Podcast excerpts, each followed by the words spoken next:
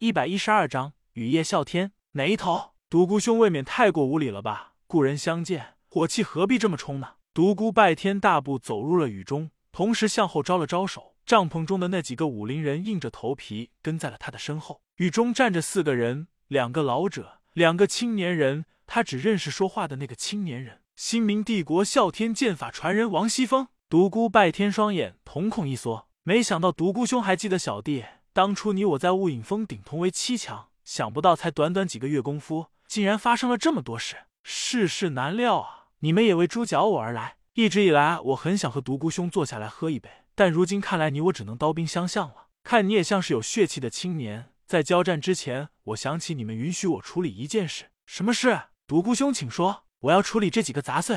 独孤拜天一指身后几人，道：具体为什么？你们可以进帐去问那里的牧民。王熙凤身旁的年轻人道：“你说要处理就处理，你当我们是空气吗？竟然如此大言不惭，要在我们面前处理武林同道，你未免太嚣张了吧？”那两个老人神色不动。王熙凤冲那个年轻人的摆了摆手，道：“小言闭嘴。”接着又冲独孤拜天道：“道魔不两立，我现在还相信未成魔前的独孤兄，请吧。”独孤拜天冲那几个不住颤抖的武林人道：“给你们一个机会，一直向前跑，谁能够跑在第一，我就不杀谁。”几人在听到王熙凤所说的话时，简直绝望了。唯一的救星已经抛弃了他们，现在感觉有生还的希望，顿时精神一振，亡命般向前跑去。独孤拜天冲着王熙凤道：“我不想让那些牧民看到血淋淋的场面，故此换个地方，你们可以跟下来。”前方传来了惨叫，几个武林人为了那仅有的一个活命机会，互相残杀起来。终于只剩下一个人立在了场中，哈哈，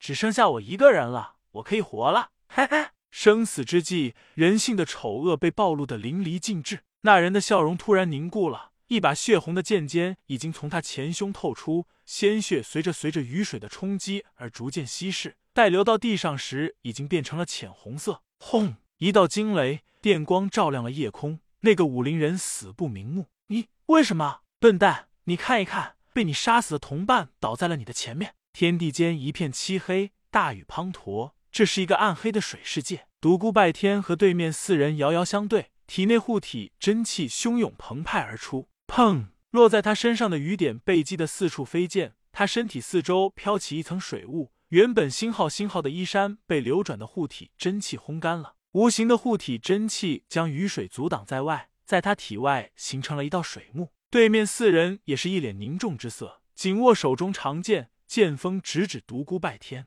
王熙风道。独孤兄天纵奇才，以次王级修为战败天王高手尹峰，让人钦佩不已。王某自知绝非兄台对手，所以和两位叔叔共同与你一战。好，就让我领教三位的绝学吧。说完，他的身上立刻涌出滔天的战意。旁边的那个年轻人道：“大哥，我也上。”不行，你退在一边，你的修为远远不够。年轻人不情愿的退到了一边。轰！一道闪电划空而过，瞬间照亮了大地。瓢泼大雨中，四道人影如风般跑动起来。空中的闪电刚刚隐去，地面上又升腾去四道电光，雷鸣声再次在原野上响起。这就是你们王家名扬天下的啸天剑法吗？很好，很好。独孤拜天嘴角溢出丝丝鲜血，雨中另外三人也不好受，胸腹起伏不定，体内气血一阵翻涌。不错，正是家传啸天剑法。王熙凤开口道：“新明帝国王家果然不一般。”一下子出来三个次王级高手，四人又厮杀在依了一起，纵横激荡的劲气激荡四野，璀璨的剑芒划破了夜空的黑暗。远远站在一边的年轻人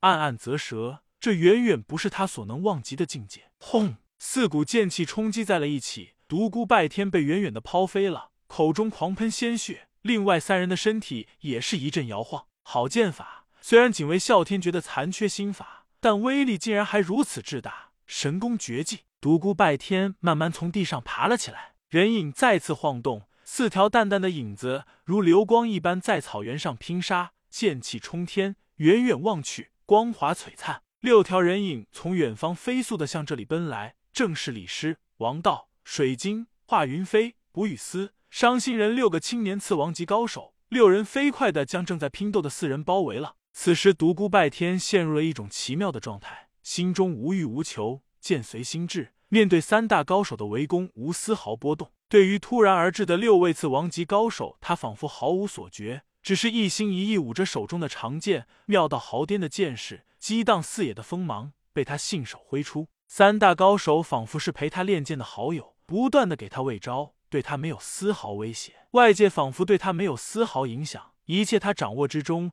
场上的局势已经被他主导。激战的王熙凤等人很快也发现了这种情况，他们感到了深深的不安。虽然对手的剑士没有丝毫杀意，但这种被人控制的拼斗让他们难受的要死。轰！一条紫龙自气血神剑之中化形而出，磅礴的气势，巨大的压力，一下子将王熙凤三人冲击的倒飞而出。当紫龙消失于夜空之际，草原上一下子又陷入了黑暗。被击飞的三人没有继续进攻，和刚刚赶到的次王级高手一起将独孤拜天围在了场中。剑光再次划破了夜空。场上只有独孤拜天一人在那里不停的挥舞着手中的长剑，一道道剑光被他挥洒而出，剑气纵横飞舞，光芒越来越密集，威力也越来越强大。强横的劲气使四周之人不由自主的向后退去，没有一个人上前，众人都深深的沉浸在了他挥洒而出的精妙剑势上。蓦然间，一道惊雷乍现，独孤拜天的剑势也随之而改变，剑法的风格开始变得气势磅礴，横劈竖砸。他手中挥动的仿若不是长剑，而是刀棍，刚猛无匹。四周围观众人心中俱是一惊，“极剑升华”四字映入了众人的脑海。剑道到了一定境界后，便不只限于剑法，刀、枪、